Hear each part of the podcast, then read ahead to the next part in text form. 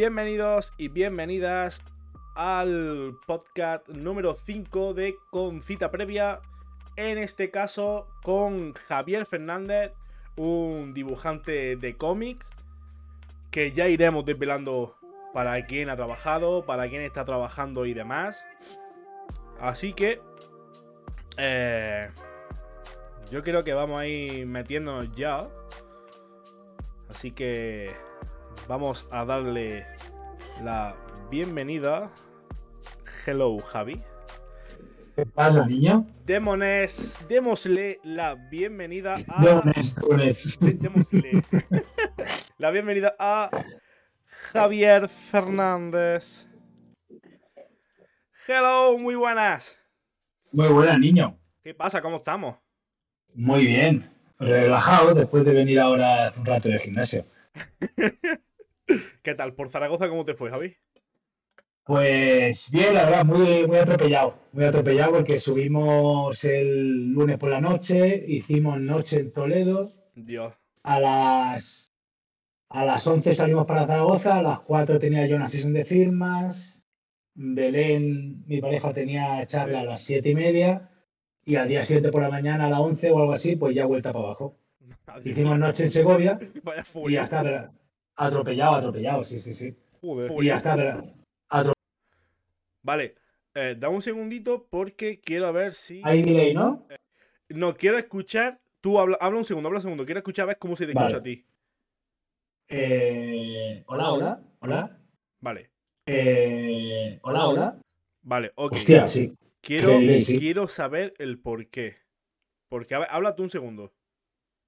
Pues, tío, mira que cada vez que dicen habla tú, digo, ¿qué digo? Ah, ah. ¿Y qué? ¿Yo, ¿Y yo qué digo? yo que digo, estoy aquí para responder preguntas. Vale, quiero ver el por qué. Porque ya me está tocando los cojones esto. A ver. A ver, a ver, a ver, a ver.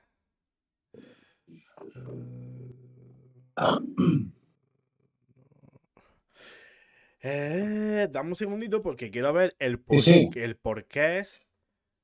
Porque no entiendo porque el sonido como tal de Discord sí lo tengo quitado. A ver. eh, interfaz vertical, no. Y eso me molesta bastante que se te escuche doble cuando no se te debería de escuchar doble. Porque está la pista quitada. A ver, mostrar todo. Vale. Discord lo acabo de silenciar. O sea, lo que es el volumen de Discord. A ver, ve hablando por si acaso. Pues, hola, hola. Hola, a ver si ahora. A ver si ahora. Vale, ok, ya está bien, ya está bien. Ya está bien, gracias Adri. Ya está bien. Es que no entiendo por qué, o sea, lo que he hecho es volver a darle a todos los volúmenes y quitar ese, o sea, vol- volver a bajarlo, por así decirlo, el volumen. Vale, bueno. Haya calma, ya se solucionó todo. Muy buenas, Javi, ¿qué tal? Muy buenas. ¿Qué tal? Encantado aquí que se me escuche una vez solo. No dos. Joder, menos mal, tío, menos mal.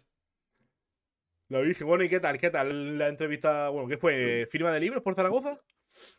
Firma de libro, sí. Eh, mi último libro de poesías que he sacado recientemente. Sí. Eh, Firma de llama- cómic, coño. Se llama Por el culo de la marrón. Exacto. Agáchate que te enseño Murcia, se llama. Oh, No, pues firma de firma de, de cómic del King Spawn este, Ah, eh, Spawn. Rey. Rey Spawn, que ha salido recientemente. ¿Cómo Y ya está.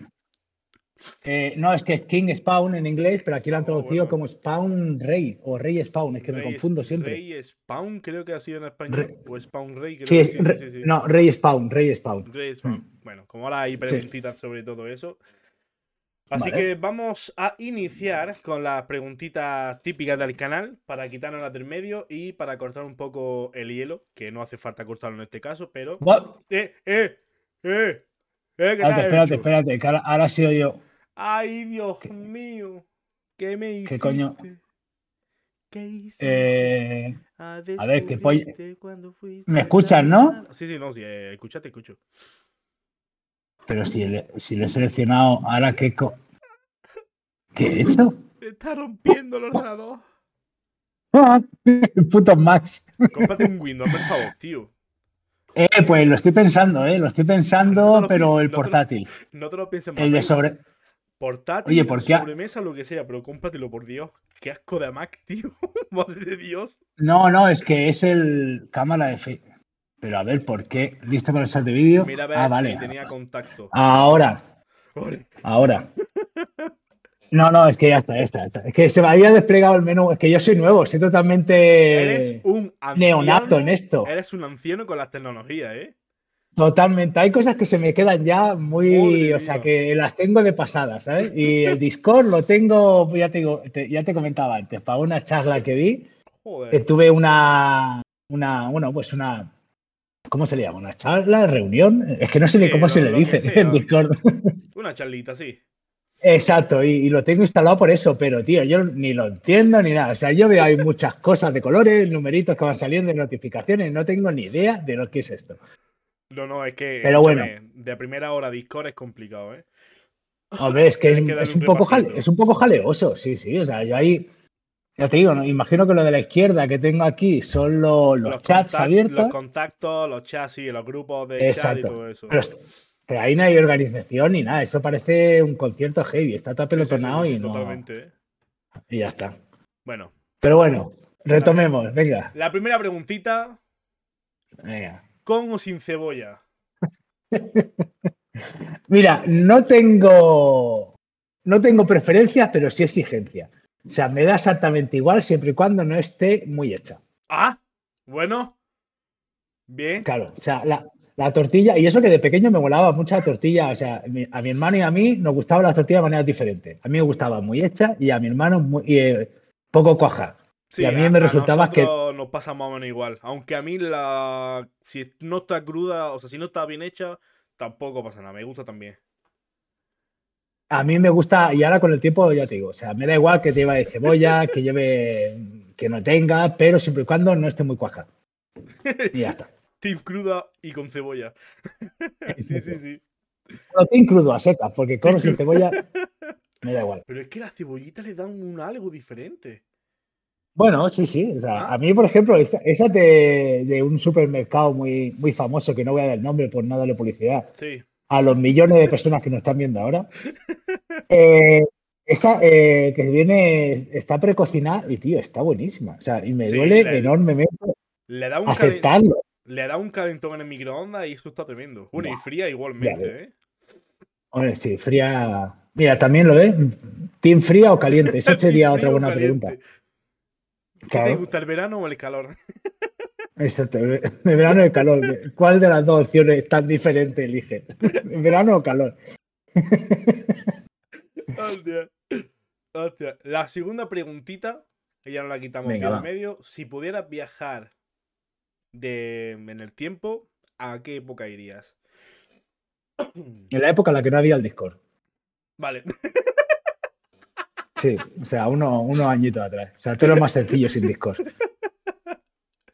Cuando yo era. bueno, antes con los zumbidos del Messenger era más, era más bonito y más cómodo todo. No, eh, la verdad es que, joder, su tío, Javi. No. La verdad que. Tío, no sé. O sea, realmente es una pregunta compleja por las opciones que hay. Sí, La verdad, o sea, hay, hay muchísimo. Mira, por ejemplo, hay una gilipollada que ese. Me encantaría cuando, por ejemplo, eh, mira, ahora que, que te comentaba antes que habíamos estado en Toledo, Segovia y tal, claro, son ciudades medievales y la- eh, la- están amuralladas son- y son impresionantes. Sí. Me encantaría verlas en el momento en el que estaba en su pleno apogeo. Bien- Seguramente bien que hecha, eso. bien realizada de primera hora. No, no, o sea, yo creo que mejor realistas que ahora no han estado nunca, porque ahora están limpias y todo eso, pero la época cuando, la época medieval con los caballos, o sea, Sí, sí, sí, sí, todo eso, eso tenía que, que oler que echaba para atrás, pero seguramente, Ya ves. Pues- co- o como Granada, por ejemplo, cuando, yo qué sé, en el, cuando estaba los musulmanes aquí, todo eso, imagínate cómo sería. Coño, de hecho, aún sigue eh, por el mirador de San, de San Miguel Alto. Hay una como una especie de, de, muro por allí todavía que, que, aún permanece, aún persiste. Hombre, yo creo que la, la Alhambra no la han construido hace dos días, ¿eh? Yo creo que lleva ahí tiempo, ¿eh? la Alhambra no. no. pero, llámame loco, pero yo creo que lleva un tiempecico ahí la Alhambra, ¿eh? Pero digo que hay, hay, un muro que sale de la Alhambra hacia San Miguel Alto que aún sigue ese muro también. Como esa, ese muro divisorio. Pues ya te digo, esa época debería ser los olores, tanto los malos, como decíamos antes, como los buenos, todo eso de... sería, sería curioso de ver. Pero ya te digo, mil y una. Y además, justamente en la época de la Alhambra, ahí con todos los todos los aromas diferentes de, de las especias y todo. Mm, tiene que ser una locura, ¿eh? Bueno, pues ya metiéndonos al tema que nos interesa. A tu tema, a ti, a los cómics. Así que, ¿cómo descubriste el mundo del dibujo y cómo supiste que querías dedicarte a hacer cómics? Pues no lo sé, sinceramente. No, no tengo ni idea. Hasta aquí la entrevista, muchas gracias. no, no, es que es algo, es eh, eh, lo hemos comentado muchas veces con, compañeros de profesión, con los que tengo confianza y los que saben de mi, trayectoria vital con este tema, ¿no? Sí. Pero sinceramente, eh, yo no me he criado con cómics. Eh, no soy un gran lector de cómics. Soy un gran comprador, como podéis ver aquí detrás. Un comprador. Pero no, sí, pero no soy un gran lector de cómics. O sea, sinceramente, me, mm, de toda la vida, pues como todos los niños, me ha gustado dibujar. Pero no sé en qué momento me picó el gusanillo de la narración. Sé que cuál fue el primer cómic que, me llegó, que llegó a mis manos, que fue, me lo dio mi hermano, cuando me estaban operando del codo, de aquí. Sí, pues, eras tú, una gilipollada. Tengo no sé si se ve, una cicatriz. Sí, más o menos ahí Esta de aquí. Pues, pues por una operación de, de, codo, mi hermano me regaló unos cómics y fue los primeros que vi. Y dije, hostia, qué guay. Pero ya te digo que, siendo sincero, tardé mucho en leérmelos. O sea, los ojeaba compulsivamente y, los, copiaba los dibujos y tal. Yo recuerdo que las primeras páginas de cómic mm, que hacía es que no se entendían un carajo. Porque no es lo mismo dibujar que narrar. Claro. Claro, una página de cómic es una narración visual que tiene que tener. Mm, no hay películas que. No has visto películas tú que tú, por ejemplo, dices, hostia, ¿qué, estoy ¿qué está pasando aquí? No, no me entero. Pues mucho de eso tiene que ver por cómo está grabada y todo eso. Pues con los cómics pasa igual. Si están mal narrados, pues no se entiende. Con esto quiero decir que mm, dibujar puede dibujar muy bien. Claro, claro, no, no, es que tiene, tiene cierto. No, sé, no, me había dado yo cuenta, no me había fijado justamente en ese punto. Claro.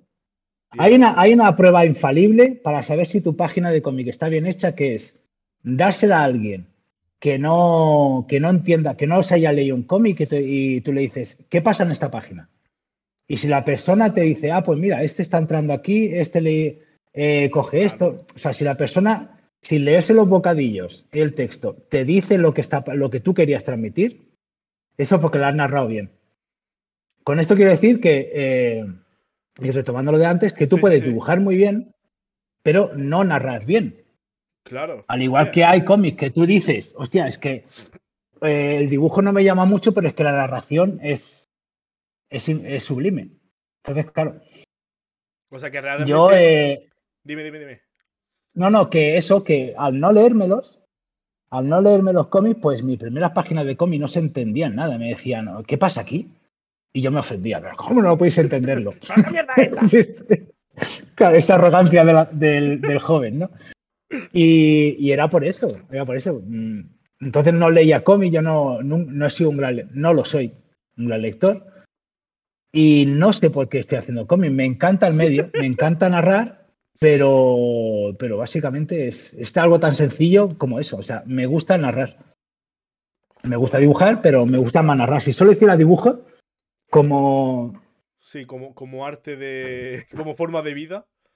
No, no, si solo hiciera dibujos como estos, Uf. ¿No? Pues esto con el tiempo me aburriría. Porque aquí hay un dibujo bonito o feo, depende de quién lo mire. Pero ya está. O sea, no hay una narración, no hay un, no hay un ejercicio, un reto mental, porque narrar eh, también es un, es un reto bastante grande. A día de hoy, que llevo ya 12 años, o yo qué sé, no sé cuántos años llevo de profesional, me leo un guion de, de un cómic que tengo que dibujar y aún es, hostia, ¿cómo hago esto? Yo, yo- Y comerte la olla para yo- hacerlo. Yo, quiero ese Daredevil, por favor. ese, ya tiene, ese, ese ya tiene dueño, ya tiene ¡Maldita dueño. sea! Lo tenía. Llegué tarde. Hostia, Pues no sé si te he respondido a la pregunta, la sí, verdad. sí, sí, no. Realmente, entonces ¿Sí? tu- Vale, tus vale. primeros dibujos fueron los, los que calcabas de ese, de ese cómic de, de tu hermano.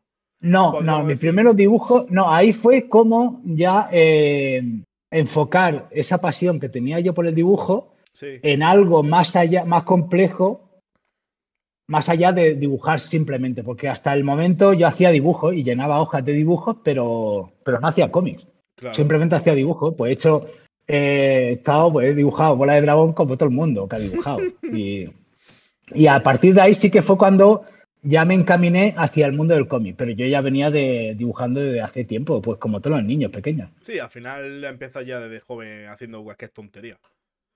No, la diferencia es que, siempre lo decimos, la diferencia es que nosotros hemos seguido dibujando, pero Claro. de pequeños todos dibujábamos, en mayor o menor medida. Tú al niño le das un lápiz y se pone a dibujar. Y yo ahora, pues con 41, pues sigo dibujando. Es, la eh, eh, es tan sencillo como eso. Yo no he dejado de dibujar. Hostia, mi hermano dibujaba súper bien, tío. Mi Es que lo es, o sea, mi- to- mi todo el mundo tenía algo. recuerdo que, que le dio con 15 años así por dibujar coches. Y es que lo dibujaba guapísimo, tío. Recuerdo que lo dibujaba súper Claro. bien. Eh, pues hay un, creo que fue Moebius, uno, una de las grandes leyendas de esta profesión, que le hicieron esa pregunta, ¿no? ¿Desde cuándo dibujas? Y él la redirigió y dijo, creo que la pregunta es más bien, ¿cuándo dejaste tú de dibujar? Porque yo he dibujado toda la vida. Hostias, esa es muy buena respuesta, ¿eh? Sí, sí, sí. Sí, ¿no? Eh, a la Uf, altura de los genios, te como re- era te ese hombre. sí. ¿eh? Claro, es que aparte es una eh, es con un, con una un giro de la pregunta, coño, es, es que te hace pensar y dices tú, es que es verdad, es que de pequeños todos hemos dibujado. Creo que al final todos nos obligan a pintar, a no te, no te mm, vayas de la línea, empieza a dibujar, Claro, y- empieza a hacer cualquier caricatura. Claro, y, y luego aparte los niños que tienen ese mundo interior y tú le das un lápiz y se entretienen y, y se ponen a dibujar sus cosas y tienen una imaginación que les desborda y dibujan mil y una cosas. Es un refugio. Era un refugio, bueno, Sí. y lo sigue siendo a día de hoy para mí, la verdad. O sea, tú cuando tienes algún momento de, de estrés o lo que sea, te pones a dibujar cosas que a ti te apetecen. No, porque hoy en día el estrés me lo genera dibujar. Claro, ahí está, ahí está el problema, quizá. A ver, no, lo que quiero, a ver, es mi trabajo, es mi trabajo. Y aquí donde me ves, aquí mismo o, o ahí, que tengo una mesa de dibujo más convencional, porque aquí tengo una Cintiq y una tableta gráfica. Y, y aquí me tiro yo 10, 12 horas diarias, de lunes a domingo. O sea, raro es los fines de semana. Mira, este domingo he dibujado solo, eh, creo que fueron tres orillas. Bueno, Pero, bueno. Claro, pero quiero decir, o sea, es mi trabajo y tengo que hacerlo. Y, eh, llega un punto que hay un estrés, una cantidad de estrés muy, muy grande. Pero cuando estoy tres días sin dibujar, necesito esto, porque es un, es como un refugio para mí. Aquí es donde me- se me calma la cabeza, aquí es donde estoy conmigo mismo. Aquí que- cada uno, A pesar de que sea lo que te da ese estrés, también te lo quita, tío. claro. Sí, sí. Esa, hay, una, hay una especie de Sí, hay, hay, relación amor-odio ahí. hay como una línea que, que divide lo uno de lo otro. Mm. ¿Cuál es tu proceso creativo para crear los cómics? Desde la, diría yo que desde la concepción de la idea hasta la publicación. Mm, ¿Me puedo levantar Sí, sí, sí, sí, dos segundos? ¿Sí? Como- como si No, no, es que es para. es- Como si estuviera no, tu es casa. que. Ah, pues mira. No, es que te lo- te- en vez de, de explicártelo, pues te lo muestro. ¿No? ¿Rápido? Sí, sí, sí, pues mejor, la Y, verdad. a- y acabamos antes. Sí, ¿no? Como si te quieras echar una cerveza o algo. Total. Y no, te dejo aquí ahora, porque me estás escuchando, ¿verdad? Sí, sí, sí. Vale. Mira, eh, espérate. Bueno, no. Vale, no me espero. Yo empiezo con esto. yo trabajo con un guionista y con un editor y con un jefe y con un colorista y todo. Es un trabajo esto muy en, muy en equipo. Entonces yo recibo esto. Esto, es el, esto es el guion que me envían a mí en el que describe. Este guion es, es menos detallado que otros porque el guionista trabaja, cada guionista tiene su manera de trabajar, ¿no? Sí. Al igual que cada dibujante, simplemente luego es ensamblar esas piezas. Eh, pues yo recibo un guion en el que me describe más o menos qué es lo que pasa. Pues mira, página 4, vemos al personaje saltando, no sé qué, no sé cuánto. Y aquí es donde te digo que yo es donde a día de hoy sigo aún diciendo, hostia, ¿cómo cojones hago esto? Llevo muchos años haciéndolo y cada página es un cómo cojones, porque claro, visualizar. Entonces tú, pasas de, una, de unas letras que te escriben una acción y tú en la cabeza tienes que dividirlo por viñetas. O sea que te, tienes que, montar una propia película todo en tu cabeza y después plasmarla. Absolutamente. De, de ese guion, yo paso y envío esto. ¿Vale? Es algo muy esquemático. Joder. Es algo muy esquemático en lo que, en lo que sale. Un compañero describió este, esta parte del proceso como es una promesa al editor. Oye, mira, voy a hacer esto en esta página. Como un guion técnico, ¿no? Por así decirlo, me dicen por aquí. No, el guion técnico es lo que me envían a mí. Ah, vale, Esto es traspasar el guion, ese guion técnico en imágenes. Vale, ok. Que ahí es donde entra mi trabajo. Sí, sí, sí. Entonces, el guionista es como me planta la semilla de la idea, yo la visualizo y envío este bocetillo rápido. De ahí, yo paso a esto. sí, ¿vale? Igual. bueno, Aquí es donde mm, esa promesa que hay aquí, en pequeñito, se convierte en la realidad que es esta. ¿Vale? Entonces, lo escaneo. En este caso es eh, porque es en papel. ¿Vale?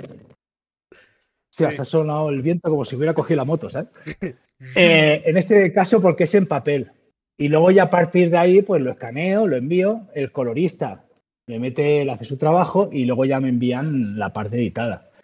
Hay rotulista, hay maquetador, o sea, es un, trabajo bastante más coral de lo que la gente se puede imaginar. Claro, o sea, tú, en este caso, aunque después hablemos de, ello, Spawn King, ¿tú la has hecho en digital o la has hecho a, papel?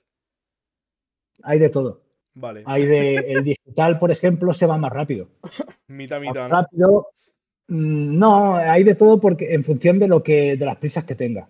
claro, en el ah, digital te cuenta que, no tienes que, si tú tienes que rellenar una masa muy grande de negro, en papeles con el pincel, el tintero, sí. ¿no? Y en digital es. Sí, al final da el clic y lo pinta así. Exacto. Y luego no tienes que escanear, no tienes que limpiar, no tienes que hacer muchas cosas que te. que sí que tienes que hacer en papel. Mi preferencia, yo prefiero hacerlo en papel, pero se te va más tiempo. Y a veces dices, mira, es que mm, este mes no me noto tan fuerte de energía y, prefiero ir acortando plazos por algún lado porque me noto que me va a costar hacer el cómic este mes. ¿Con qué tiempo? Porque es otra cosa. Sí, dime, dime, dime. No, es otra cosa. Eh, esto que veis aquí, que es un cómic de grapa normal y corriente.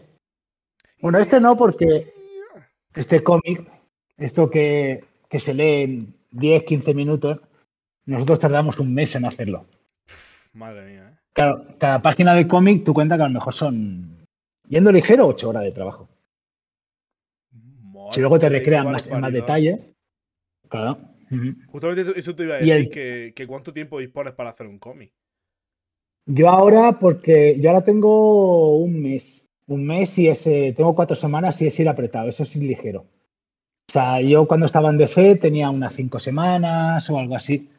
Y pasa que en un mes son 20 páginas. Entonces, a la que te despistes, a la que te despistes un poco, ya se te ha juntado que te quedan más páginas que días y eso ahí es malo. eso, eso ahí caca. Eso, ¿Alguien me ayuda, por favor? Pues sí, sí, sí. Muchas veces necesitas contratar a gente y a compañeros, todo eso para que te ayuden. Pues si no es que no llegas. O sea, directamente a ti te dicen de hoy para mañana que tienes que hacer. No. Vale, esa es la cosa. En plan, dispones de un mes, pero tú te organizas ese mes, ¿no? Por así decirlo. Hombre, claro, sí, sí. Porque ahí ya entra el profesional que eres tú. O sea, si tú, es que sinceramente el, el que lleve mucho tiempo en el cómic americano es porque se organiza y, y, bueno, a ver, no se organiza, sino porque es profesional. Sí. Si tú, eh, el primer cómic que te dan, te dicen, mira, tienes un mes para hacerlo, pero tú las tres primeras semanas te estás rascando la bolsa escrotal, te estás quedando sin uñas, pues al el segundo no te lo dan. El segundo cómic ya vete a buscar otro trabajo porque te has quedado sin él. Claro, y además, si te están. Si tú le tienes que mandar alguna imagen o algo para que ellos vayan viendo cómo va el proceso. Y. Claro. No, no, no tengo. Y claro, no, porque, de- y, por- y porque detrás tuyo hay gente. Detrás tuyo está el colorista. Entonces, claro, si tú te cuelgas, tú le estás jodiendo vivo al colorista, al rotulista, al maquetador, a todos. O sea, es una cadena. Hostia, ¿eh? ya ves. Claro. Si es con la misma ilusión, motivación, digamos, que al principio de lo estás haciendo, haciendo los trabajos. Sigo con la misma, pero con, me noto con menos energía. O sea, yo había cosas antes que con, a lo mejor con 29 era capaz de, yo me he tirado, creo que mi, mi triste récord trabajando seguido, creo que han sido unas veintipico horas, o sea, casi una noche entera sin dormir por una entrega y veintipico horas sentarme y, y no levantarme de la mesa 25, 26 horas después. Ahora ya no puedo hacer eso. Ahora, eh, Es que no es no, y porque, y no, no, y porque priorizo otras cosas. Ahora sé que el ejercicio es muy importante, mm, sé que descansar es muy importante, y a veces te crees que por estirar el chicle, por estar más horas Sí. trabajando, vas a producir más. Y eso es falso. O sea, a veces es mejor irte a hacer ejercicio, echarte una siesta, desconectar. Entonces, con la misma ilusión, sigo, sí, sí. Yo aún estoy deseando aprender a pintar, que no sé pintar, por ejemplo, con óleo ni acrílico y eso, y me Ah, encantaría guay. aprender. Pero lo que sí que me noto con el paso del tiempo es que la energía, pues no es la misma. A ver, es que. Sobre todo, las matadas de horas. Yo creo que es lo que te revienta tanto moralmente como físicamente. Porque. Joder, es que 25 horas, tío. Me cago Ya, ya, si es que a veces cuando, a veces cuando la gente me le dices a, a qué te dedicas y todo eso, hay- a ver, la- eh, realmente hay mucho desconocimiento sobre esta profesión, pero porque es normal, porque es lógico, nadie tiene que saber cómo funciona esta profesión. Y entonces sí que hay, pero co- claro, como entra en el mundo del arte, pues Ya, hay como cier- ciertas mm, ideas Resquemor. preconcebidas de... No, no, no, resquemor ninguno, sino ciertas ideas preconcebidas de el Ah, vale. artista. ¿No? Ah, claro, seguro que trabajas cuando estás inspirado. y cojones. Eh, entonces, claro, tú cuando le dices, no, no, es que estos son, es un trabajo de esa, esa frase tan odiosa, 24-7. 24-7. Es odioso. Pues cuando le dices, no, es que son 7 días a la semana, un mínimo de 10 horas, la gente dice, hostia, ¿cómo?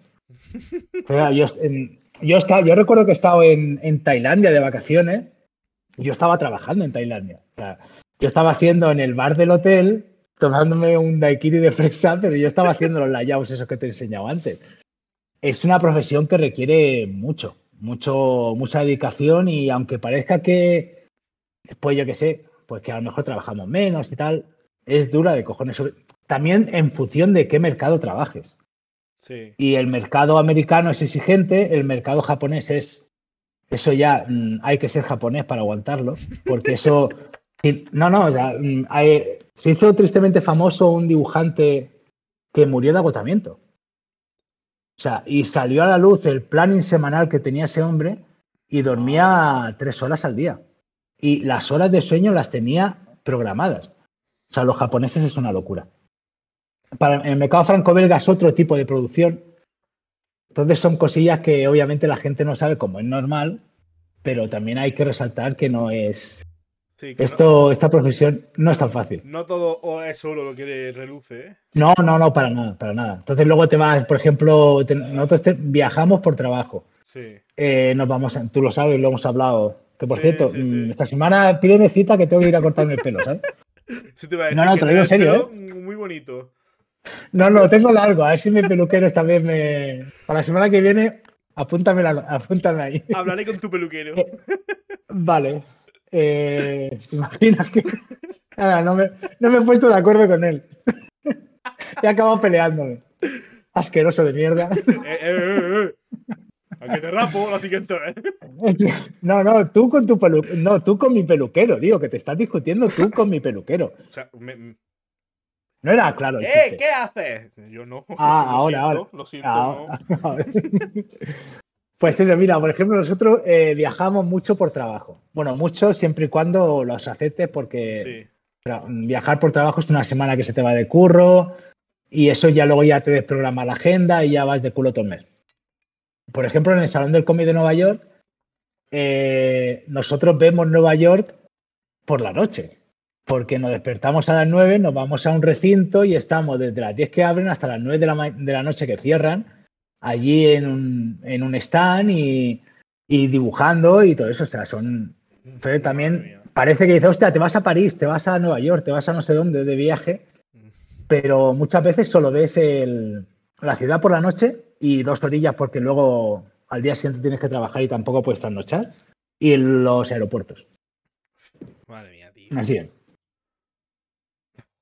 Y que se que esclavitud. Madre mía. ¿El qué? Que vaya esclavitud, por así decirlo, el.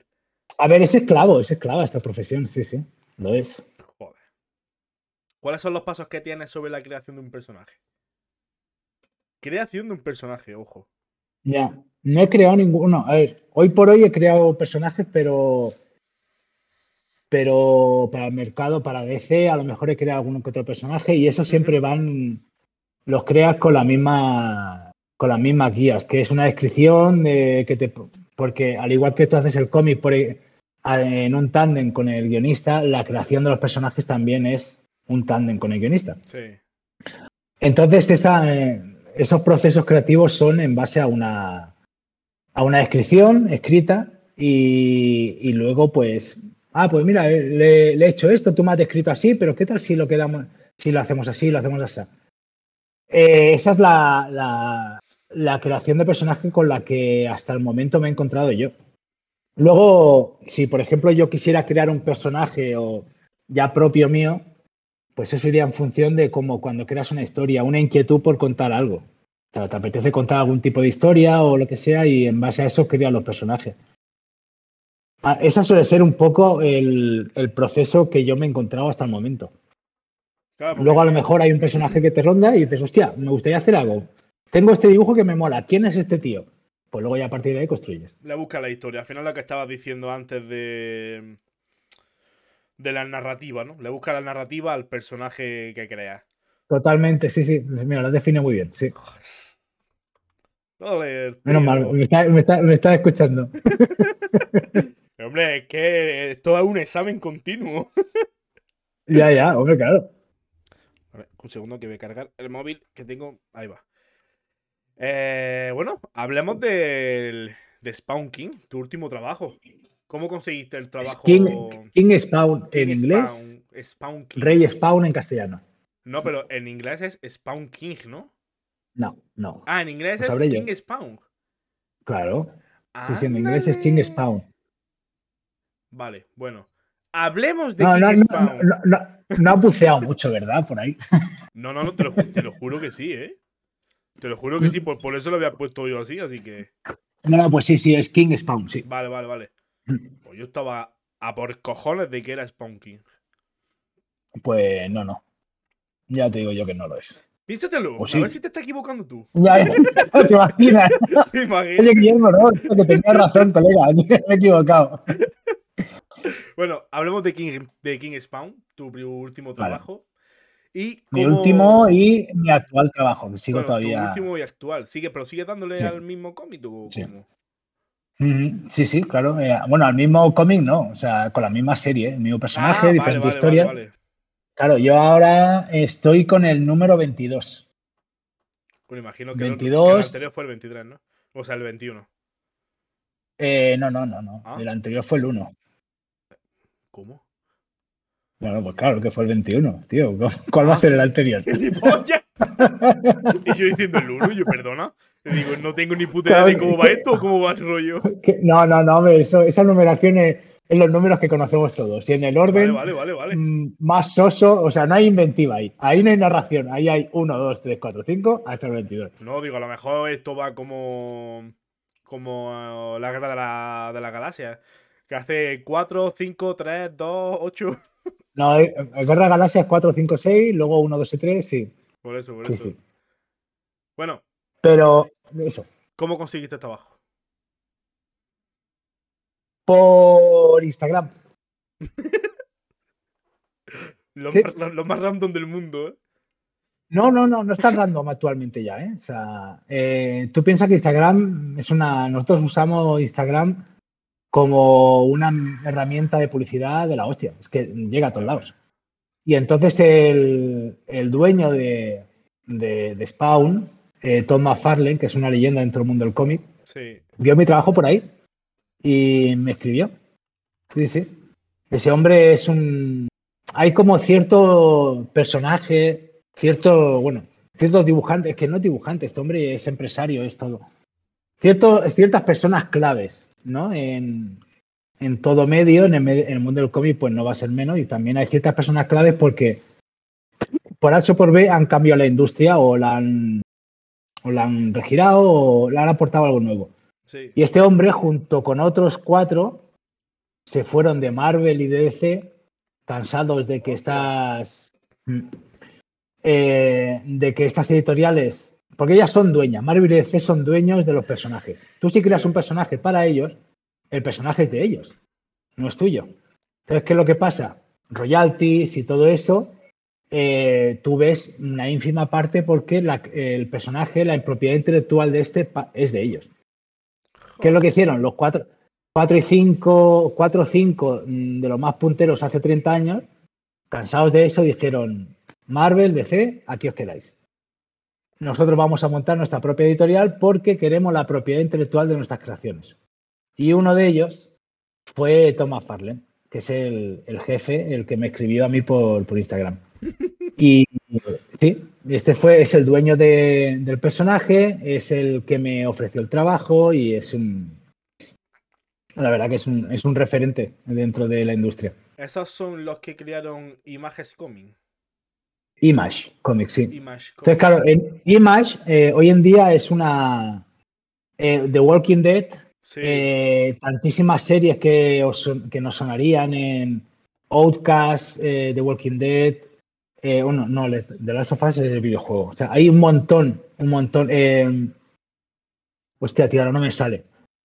Mm, una que es de, de unos hermanos que son adoptivos, no son hermanos biológicos, pero tienen superpoderes. Y un hombre. Hostia, ¿cómo se llama, tío? Yo qué sé, o sea, ¿alguien- un Alguien por un el mont- chat que ayude. Eh, está en Netflix. Son eh, cinco hermanos, se llaman por número número uno, número dos, Ah, y cada uno tiene un. Sí, sí, ¿Cómo, sí. cómo se pero- llama? pero no- Umbrella Academy. Pero son siete, ¿no? Siete, pero siete, pero murieron dos. O sea, creo que hay cinco en la serie, ¿no? Porque se habla de siete, pero hay dos que murieron. Sí, sí, sí, Umbrella Academy. Academy, Bueno. sí, sí, sí, sí, sí. Pues Umbrella Academy también sale de ahí. O sea, mm, antes, te, antes te decía lo de Image que cambió, revolucionó todo. Porque Image eh, hoy en día es, un, es una ventana para que si yo creo un, quiero crear un cómic, esa es, esa es la editorial. Ellos se llevan un pequeño porcentaje de ventas, pero por la infraestructura que tienen, que es distribución, es imprenta y tal, pero la propiedad intelectual es mía. Ah, Entonces ahí, ahí revolucionaron ellos esa, esta industria porque hasta el momento no había eso. Tú si creabas algo tenía que ser para Image, para, para Marvel, para DC o para editoriales más pequeñas, pero estas, est- estos cinco tíos revolucionarios en el mundo del cómic. Claro, porque se, se llenarían de, de, mm, de dibujantes de cómics que quisieran tener eh, la propiedad intelectual de cada personaje. Claro, y guionistas y, y hoy en día, por ejemplo, Marvel y DC, hay, antes se hacía- la gente quería hacer carrera en Marvel y DC. No, yo es que quiero ser dibujante de Marvel y DC y ahora se ha reenfocado un poco eso y Marvel y DC es, Marvel y DC es como el punto previo. Y esto hablo en líneas generales, ¿eh? Sí, no estoy sí. diciendo que todos los dibujantes, habrá gente que adore los superhéroes y se quieran quedar ahí. Pero hoy en día es Marvel y DC porque es una maravilla, o sea, es un escaparate de la hostia. Tú haces Joder, algo para Marvel y para DC y tiene eso un escaparate. Entonces luego te puedes ir a Image a ver tu propia historia y si tienes la suerte de que Netflix, Amazon, bueno, The Voice, no, The Voice es de Dark Horse, es otra. Sí. Pero si tienes la suerte de que Amazon, Netflix y todo esto te compre la propiedad intelectual para hacer una serie, pues Claro, porque te has al, pagado la casa. al Te has pagado la casa. al pertenecer a ti, o sea, no tendrían que hacer nada con Image, o sea, sería directamente contigo. Claro, a ti te compran los derechos. tío. Entonces, Qué ¿qué, pasada. qué es lo que pasa? Que, que los dibujantes de cómic, eh, la industria del cómic se mueve eh, con, por cifras económicas muy por debajo de lo que se mueve la industria del cine. Claro, Entonces, comprar una propiedad intelectual para un, un importe que a lo mejor a los dibujantes de cómic nos parece una burrada, para ellos es muy poco. ya ves. Entonces, te compras la propiedad intelectual y ya está.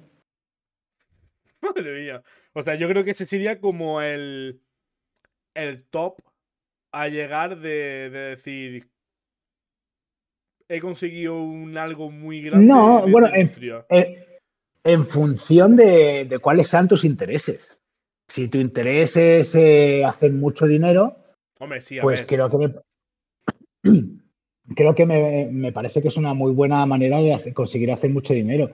Si tu interés, em, si es que esto hay gente que, por ejemplo, dice, no, y es que quiero crear algo y, y que no tiene como ese anhelo de que pasa la gran pantalla. Simplemente de crear, de que su creación sea inmortal, porque al fin y al cabo es un poco eso. Creas algo y la gente lo recuerda y de alguna manera tú ya te has hecho inmortal también con ello. Hay algo muy poético ahí detrás, muy bonito. sí. A ver, realmente es como. Bueno, es como no. Es lo que tú estás diciendo. Creas un personaje de la nada con una historia de la nada. La gente la viraliza. El término que está tan popular ahora. Lo viraliza, ve tus cómics.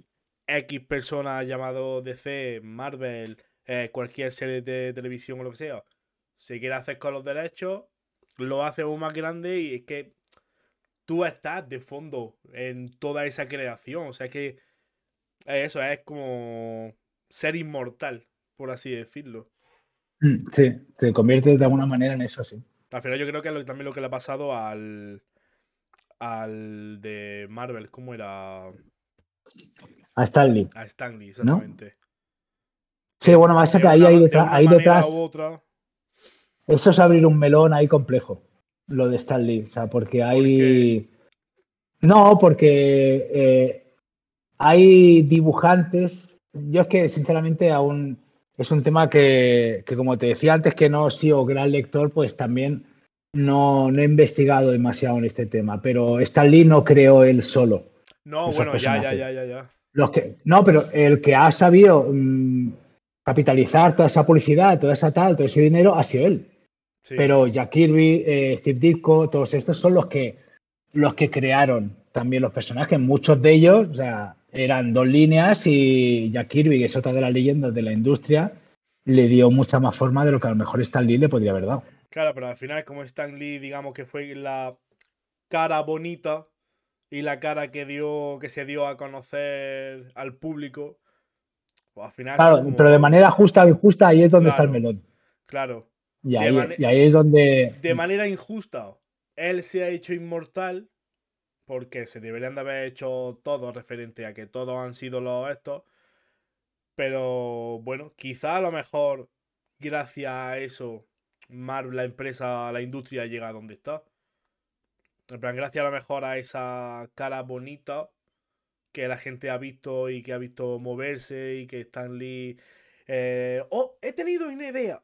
Y ponía, o no sé, como que ha sido la, la, la visual de la empresa y quizá gracias a eso ha sido por lo que en parte, digamos, se ha viralizado la empresa. Bueno, puede ser. Medio por los cerros de Úbeda, pero sí. Maybe. Dicen por aquí, el problema es crear algo y que alguien lo compre y desaparezca el nombre del creador real. Claro, eso lo ves, por ejemplo, con, con Umbrella Academy, con este tipo de cosas, ¿no? Porque lo primero que te sale es basado en. Claro. Claro, si por ejemplo con las películas de Marvel, las películas de DC, pone DC Comics presenta. Y luego al final sí que hay un gracias a que es el creador, pero ahí está la empresa por encima del creador. Gracias a mierda que, que lo hizo. Exacto. Gracias a mierda que le hizo, nos están cayendo millones. Ya No.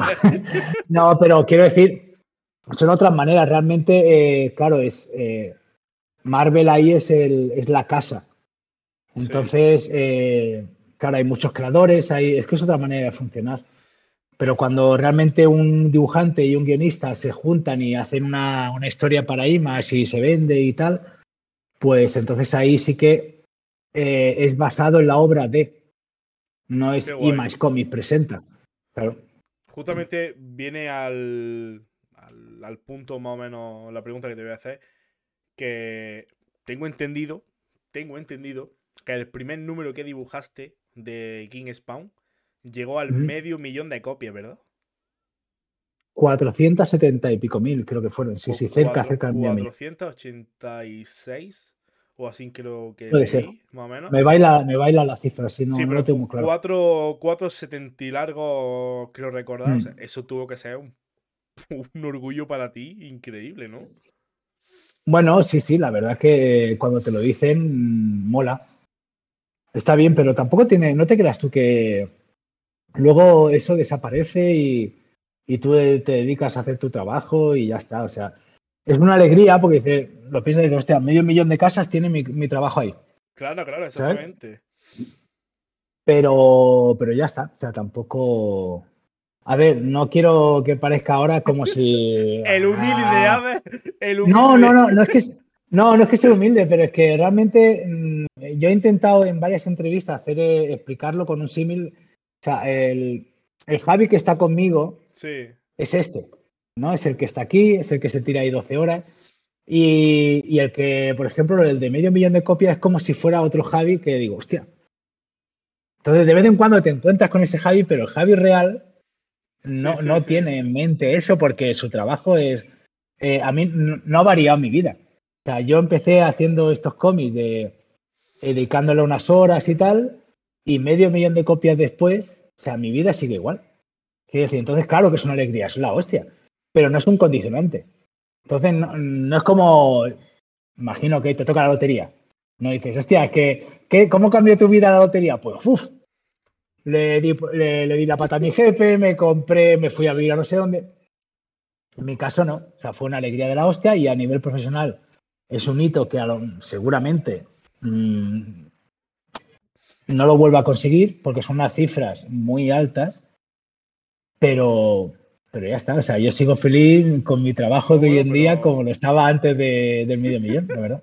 No, pero claro, me mm. refiero, a eso que a nivel profesional tuyo, a ver, yo, pienso en cómo yo reaccionaría y aunque después siguiese yo dibujando como tú haces a mi día a día, porque al final, bueno, es tu trabajo y tienes que, te tienes que dedicar a ello. Pero el decir, la hostia, que ha llegado a, casi medio millón de copias, mm, algo que, yo, en el cual yo he participado. O sea, momentáneamente tenía que ser de Dios. No, y totalmente, y fue, así. Yo estaba sacando el perro y, eh, recibimos un, mail de, de Todd, del jefe, y felicitándonos al guionista, al colorista. Eh, chicos, lo habéis hecho. creo que fue el tercer cómic más vendido del siglo XXI. En Estados Unidos. No, no, sí, en el mercado americano, exacto. Sí, en el, sí. en el mercado americano. Eh, y no sé si es en el género de superhéroes, ¿eh? O sea, la industria del cómic americano. Género de superhéroes. Luego hay indies y hay libros infantiles que lo revientan de una manera impresionante. Pero dentro del género de superhéroes no sé si fue el tercero más vendido de todo el siglo XXI. Quiero decir ¿eh? que yo estaba paseando al perro y se me quedó una cara gilipollas que me duró todo el día. y así. Entonces, claro, pero al día siguiente, venga, va, Volvamos a lo de siempre. A por otro número top. Claro. Tampoco, no puede ser como. No sé si has visto el episodio ese de los Simpsons, en el que Homer hace como una partida perfecta de Bolon. Sí, la, y está arrastrando. Exacto, y está arrastrando todo el episodio de ¡Ey, soy el de los 300! Y, a lo último era, venga, cállate ya. ¡Ey, soy el del medio pues millón de copias! Exacto, claro, yo fui ese día, te imaginas, una semana después, fui a comprar una bici y le dije, oye, he vendido un millón de copias. Y el tío me dijo, vale, vale, ¿cómo, va a pagar? ¿Cómo va a pagar? ¿En tarjeta metálico? Que sí quiere A él no le importó mucho. A él sí quiere bolsa, exacto. No le importó mucho, no sé por qué me ofendió. No, no me ofendió. Hostia, ese, que sí quiere bolsa, ese está guapísimo. que sí quiere bolsa, señor. Creo que esta Pues eso. pregunta va a traer un poco de. No sé. De. mm, ah, A ver, ¿de qué? De, de Hibri Hibri. Dispara. Dispara, dispara. ¿King Spawn o Superman? King Spawn. King Spawn, sin ninguna duda. Ya, sin ninguna duda. ¿Por qué? Eh, Superman no me lo acabo de creer. O sea, ese, yo mm, entiendo el personaje que tiene, transmite esperanza y tal, pero los personajes, tanto si son malos, como si, o sea, los extremos, tanto si son Sí, muy, muy muy, malo. muy, muy malos, sin un porqué, eso no tiene sentido ninguno. Porque la gente tiene un porqué, o sea, todo tiene un porqué. Si tú eres malo es porque has hecho, has sufrido esto, has sufrido lo otro, pero malo porque sí, como hay muchos malos en películas, el, Sí. el ruso malo porque sí, no. Y los gente, y los buenos, buenos, buenos, buenos, buenos porque sí, tampoco me los creo. O sea, eh, yo me gustan los personajes con balances. O sea, que tengan sus claros oscuros. Al igual que Batman, por ejemplo, que es, eh, tiene su parte positiva, pero está trinchado a la cabeza. Sí. Pues te diría más, o sea, Batman mucho antes que Superman también.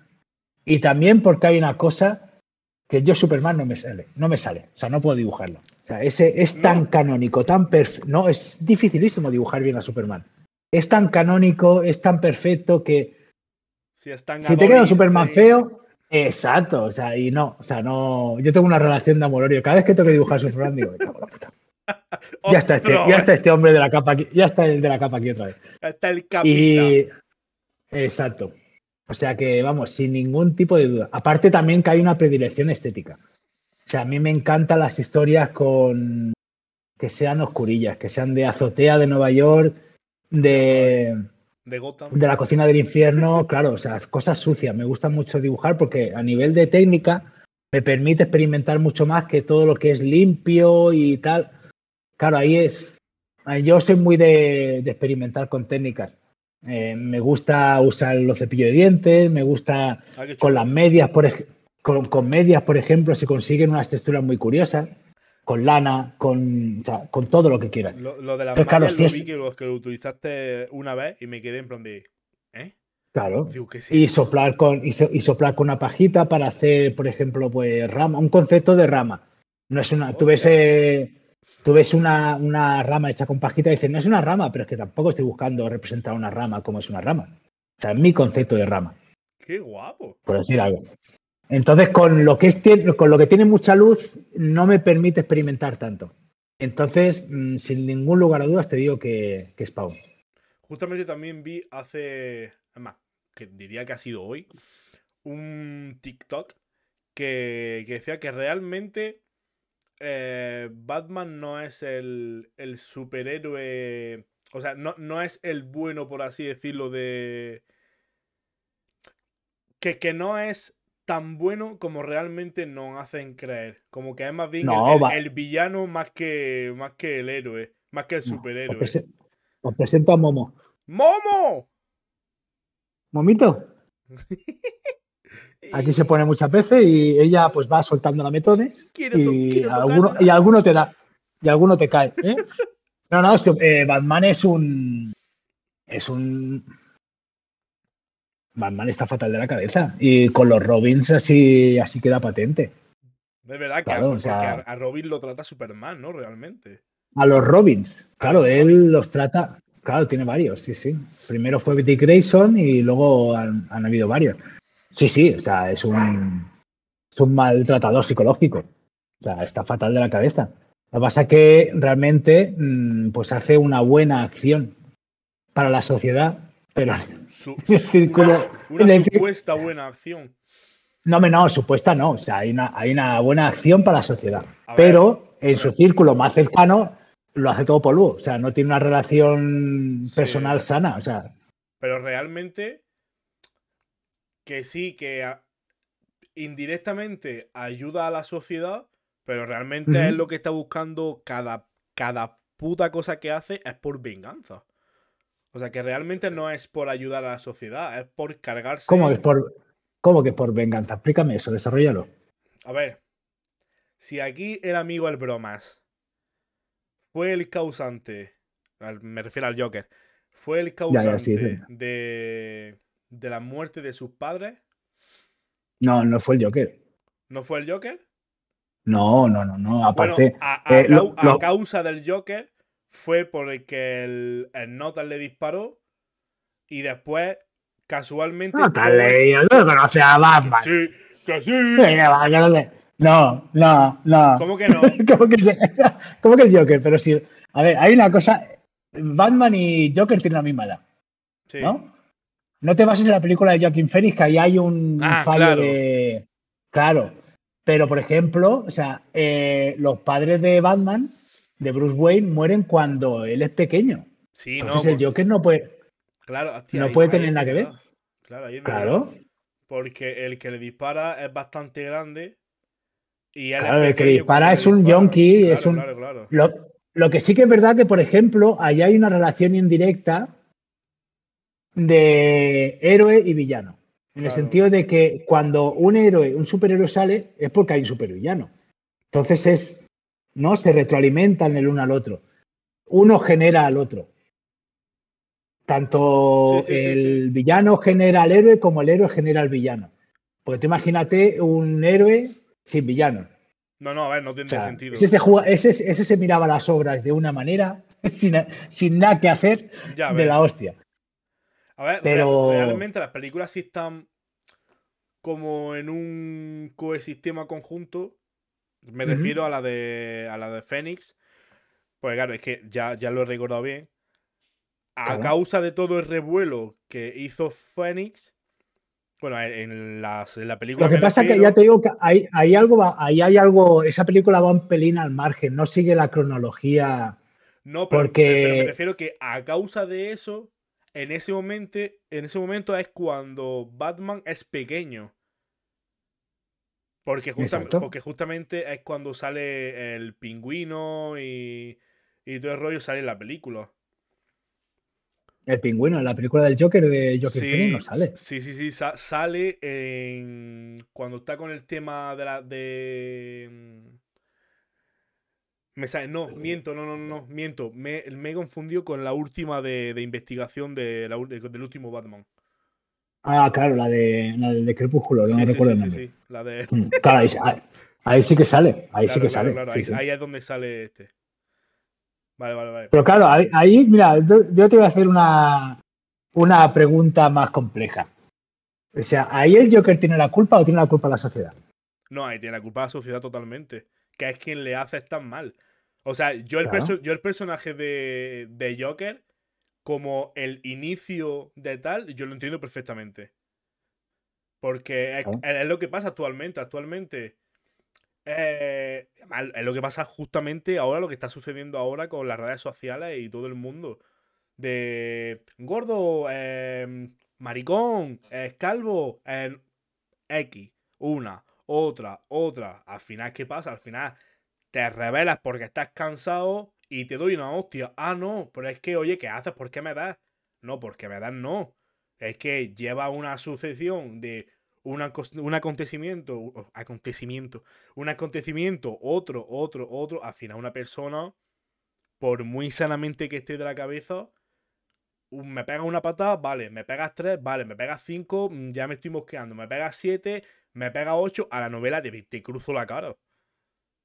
Bueno, que- sí, o sea, traspola eso a, en vez del individuo a- al sistema. Claro, claro, sistema que te da un trabajo de mierda, sistema que, por ejemplo, a él le quitan la cobertura médica y le dejan sin medicamentos, Claro. le dejan sin... La película es una crítica de la hostia. A mí, me, a A mí me- esa me película es de mis favoritas. Mm. Bueno, yo, creo muy que, guapa, sí. yo creo que por eso le dieron al Oscar. De hecho, La interpretación del tío, sí, sí. claro. Ahí. Dice, dice mi hermano, el Joker y Loki son los, son los mejores. Bueno, es un. Sí, es eh, la misma. Es la misma figura en diferentes mitologías, sí. Sí, realmente sí. ¿eh? Mm, Sí, sí. Es que es brutal la interpretación, sí. No, la verdad que lo que es el personaje de John Phoenix es, diría yo que es de los mejores de las mejores interpretaciones del Joker para mí. Al Ya, menos eso, eso hay. eh, Sí. A mí la de Heath Ledger me, a mí me flipa. Me, refiero referente a cómo lleva el tema locura, el tema. el traspaso de estar medio cuerdo a acabar. Creo que en ningún momento está acuerdo. ¿eh? No, pero pues por, eso, por, eso, he dicho que medio cuerdo. Porque de por sí ya de primera está tocado la cabeza. Sí, sí. El pobre sí. Cambiando un poquito de, de todo esto, ¿qué prefieres dibujar? ¿A papel o digital? Eh, cambia la pregunta, ¿eh? Esa, no, no, habla como estaba antes, habla como estaba antes la pregunta. Habla como estaba antes, que te voy a contestar como estaba. ¿A papel, carboncillo o digital? Pues mira, yo cuando, cuando voy al bosque a talar mis árboles para hacer mi propio papel, tengo aquí una prensa enorme que a mí me gusta hacer como buen hombre de, del, del 1450 que soy. Pues yo cojo unos papiros y una pluma de oca así. ¿Vale? Una tinta. Qué gilipollas. Que se hace. Que se... Eh, prefiero papel. Prefiero papel, la verdad. Sí, sí, me lo paso mejor eh, por lo que te comentaba antes, lo de las herramientas, de experimentar y, sobre todo cuando acabas y dices, hostia, tienes una obra física como lo he enseñado antes. Digital, acabar y. ¿Cómo? Aparte, el propio papel del dibujo que tendrá su relieve y su, forma. Sí, sí, claro, y tiene su, tiene su tacto y su textura y todo, sí, sí. Claro, el digital es más frío. Más rápido, pero más frío para mi gusto. ¿Cuál es el trabajo más raro que te han hecho hacer? El cómic de mi Winehouse. Hostias. Mm. No sabía yo que tenía ni siquiera Amy Winehouse un cómic. Ni hay que saberlo. ni, ni, hay por qué hablar más de ello. por favor, cambiemos de tema. No, no, no, no. Me avergüenzo de ello. Hay, no, hay trabajos que son puramente alimenticios y ese lo era. Ya está. Hostia puta. ¿eh? El, he visto que justamente hace un par de días que lo pusisteis, que, corrígeme, que seguramente que me equivoque, pero ¿os habéis unido a The Green Room? The Green Room, sí. ¿Qué es eso? Eso es un... En el mundo del cómic hay, hay como varios... Mm, iba a decir modelos de negocio, no sé, hay como, no, no todo es dibujar cómics y ya está, ¿no? Sí. Hay también los eventos, en los eventos hay una venta de, material, tanto los originales que has visto antes, como los prints, como varios productos. Entonces, The Green Room son, es una, la empresa que ha montado una amiga, Iciar Palacios, eh, Palacios, ¿no? Hostia, que siempre llamó Ici y ahora ya no recuerdo, sí, decía Palacio.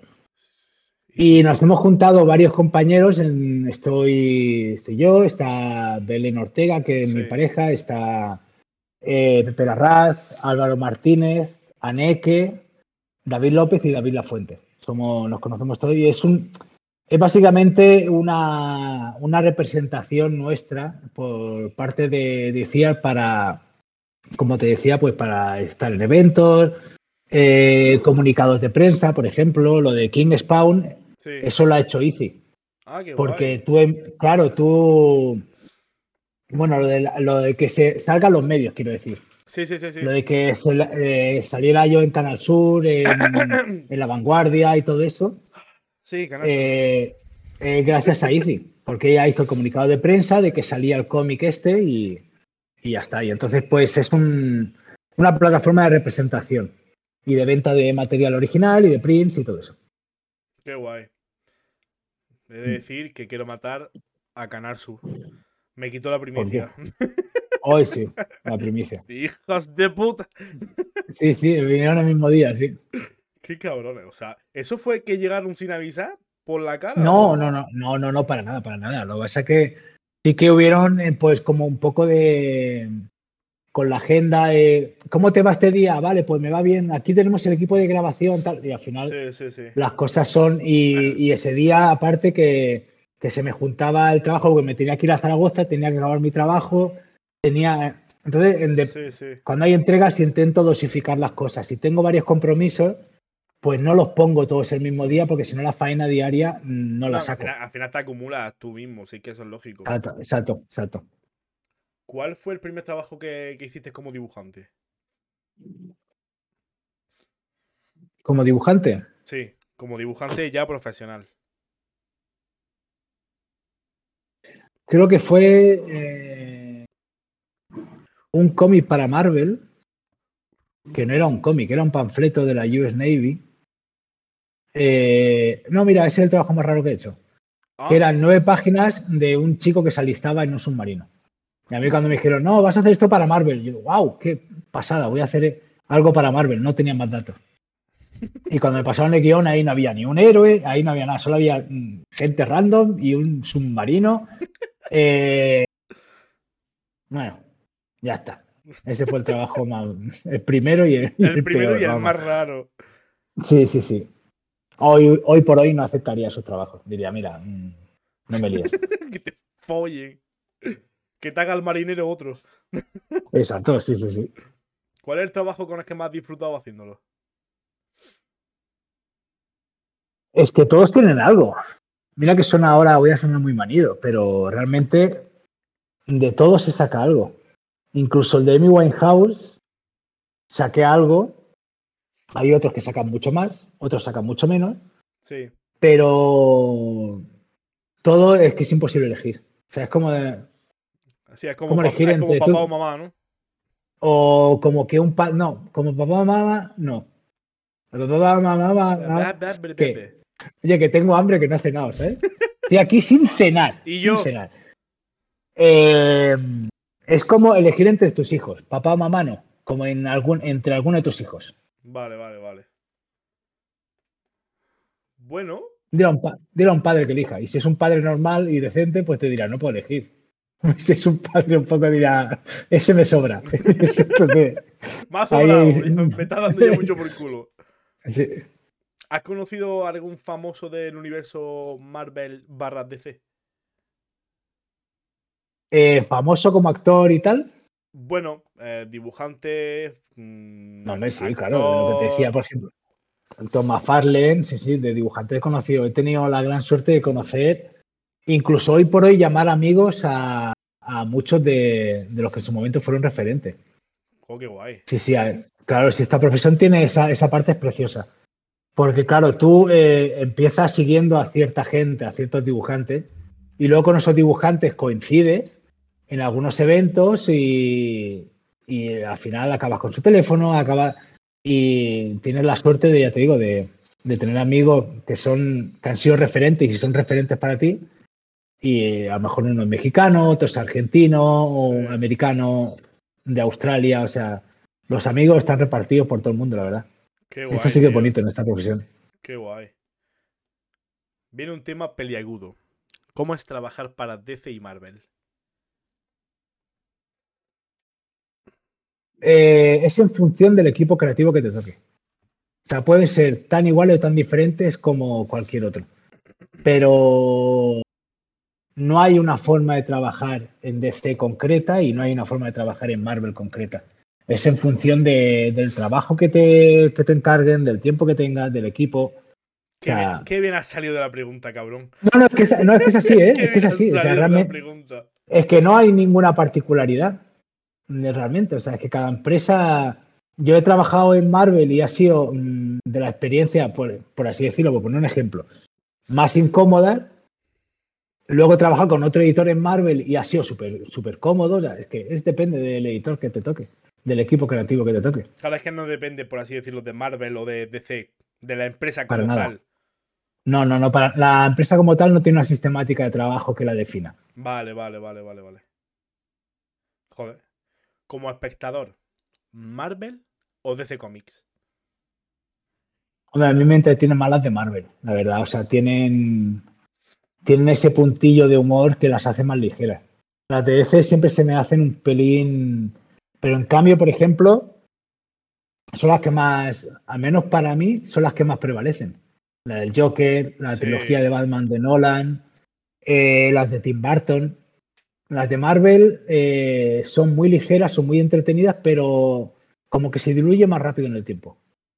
Sí, es Menos verdad. Endgame y estas cosas, sí, que son más referentes, pero porque son. Claro, Endgame es el final de un, Sí. de un plan de muchos años de, de cine. Bueno, que, Pero las que otras me no parecen-.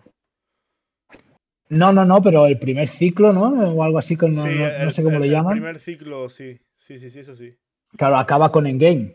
Luego ahora empieza otro, que el Sí. malo creo que es Khan o alguno de estos, no sé. Ahora estoy desconectado totalmente de las pelis Sí, de ahora Marvel. supuestamente es Scan, que es el de modo mu- multiverso o alguna rayada así grande. Que es como que está por encima de Thanos y todo eso. Hombre, es que se tiene que inventar alguien por encima de Thanos. Hombre, Pero eso también pasa en DC. O sea, en DC tiene su Thanos y, y cuando tú te Sí. enfrentas a Thanos y vencen, dices, pues me tendré que inventar alguien por encima de Thanos. Es como bola de dragón. Siempre hay uno que está súper encima. Thanos. ¿Superhéroe o supervillano? Una motivación tiene ese hombre.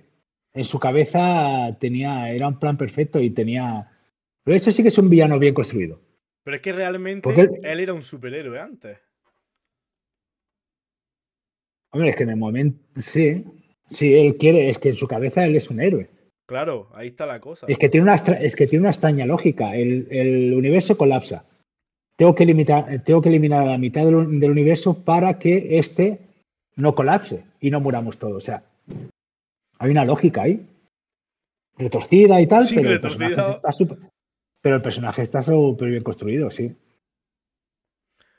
Dentro Lo es lo que de- decía que ese no es malo porque sí. Claro. Ese es malo malísimo, pero, pero tiene una motivación. Ese está muy bien construido. ¿Qué consejo le daría a alguien que quisiera trabajar como dibujante de cómics? Eh, paciencia, paciencia y en esta profesión no existe la sopa de ajo como un consejo, sino es la clave de esta profesión es ser cabezón y constante. No hay otra. Que hay gente que dibuja mejor que tú y todo eso, obviamente los hay. No estamos aquí los que mejor dibujamos, sino estamos aquí los que hemos seguido. Reflexión para apuntar, ¿eh? Mm, Claro. Eso es verdad, ¿eh? ¿Qué opinión tienes de las redes sociales? Que menos mal que no me pillaron de joven. No, no, ese es. Porque. No, porque hoy en día, eh, si por ejemplo a mí, que yo llevo dedicando y tengo ya mi, mi pequeño nicho de trabajo y Sí. tal, bien montado, esa hiperexposición hace que dudes de tu talento, de tu capacidad. Que veas a mucha gente y digas, hostia, qué bueno es este, mucho mejor que yo, ¿yo qué hago? ¿Qué mierda hago? Y ahora mm, soy adulto y tengo, y tengo confianza en mí mismo y todo eso. Imagínate que te pille eso con 13 años, eh, que no eres, o sea, que dudas de ti, porque con esa edad es normal dudar de ti, es normal que no te gustes, es normal tantas cosas que, que las redes sociales la potencian. O sea, a mí las redes sociales me parece hoy por hoy el- uno de los inventos más bonitos, pero peor enfocados. Es que yo creo que al final lo que. Yo tengo una, un amor-odio igual que, que tú. Y mira que a mí me ha pillado. El crecimiento de las redes sociales me ha pillado con mi edad, con mi adolescencia. Mm. Y si de por sí tienes todos esos complejos y todo ese mal pensamiento sobre ti, Claro. cuando las redes sociales son una uña, que es cuando empezó. Twenty y todo, y a mí me pilló esa previa juventud. Ahora que soy, digamos, adulto, con 27 años que tengo ya casi, y aún así te sigue afectando o cualquier tontería, sigues Es buscando. que es normal que te afecte. Es que al- claro. al final, no sé. Y se te olvida que, todo lo que, que todo lo que ves en las redes sociales es mentira. O sea, es que es mentira. Claro. No hay, o sea, ya hay un, es un teatro enorme y claro, tienes que tener la madurez suficiente como para ver ese tipo de cosas y decir, es que no me lo creo. O sea, tu vida no es así. Tú me estás mostrando lo que te gustaría que fuera tu vida, pero no es así. Claro, ahí está. Por eso digo que me par- Dime. ahí, entonces, claro, es un... Hay que, hay que verlas con, con cierta madurez, la verdad. Ahí está el expositor de, de fotos bonitas, poses bonitas, eh, todo por y, por y para la edición de una bonita imagen, de ganar seguidores, de estar expuesto constantemente, que al final... Y es un, no, no, y es que aparte es el... Es, es totalmente falso y eh, ya te digo que a mí me parece algo muy... que si bien tiene, por ejemplo, lo que te decía, de que es una herramienta de publicidad y de escaparate maravillosa, eh, por otro lado es una mierda. Ya. Vamos a hacer la última preguntita y ya vamos a ir terminando, que ya es tardecito. Vale. Y creo que algo que le puede interesar a la gente que, que sea seguidora tuya y es ¿cuál es tu planteamiento a futuro? ¿Seguirá dibujando? Siempre y cuando tenga algo que aprender, obviamente sí. Y yo creo que sí, sí, sí.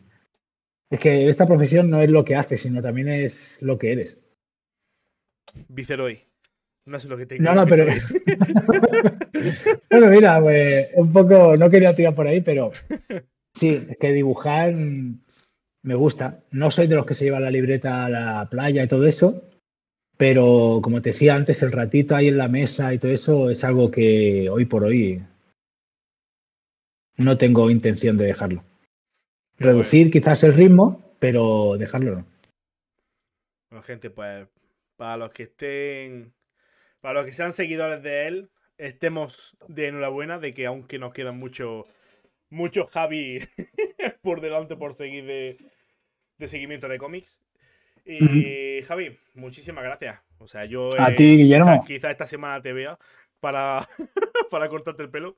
Sí, el lunes, el lunes. Eh, el lunes, guarda, no, te lo digo en serio, eh, guárdame la cita para el lunes. Que los lunes cerramos.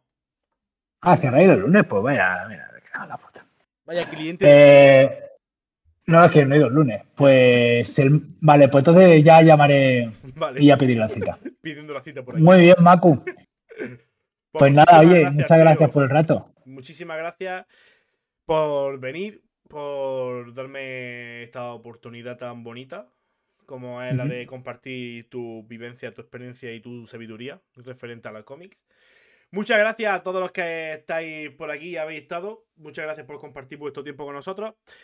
Y nada, muchísimas gracias. Vamos a cortar por aquí. Así que que tengáis una feliz noche todos y todas. Muchas gracias, Javi. Así que, chao, chao. Muchas gracias.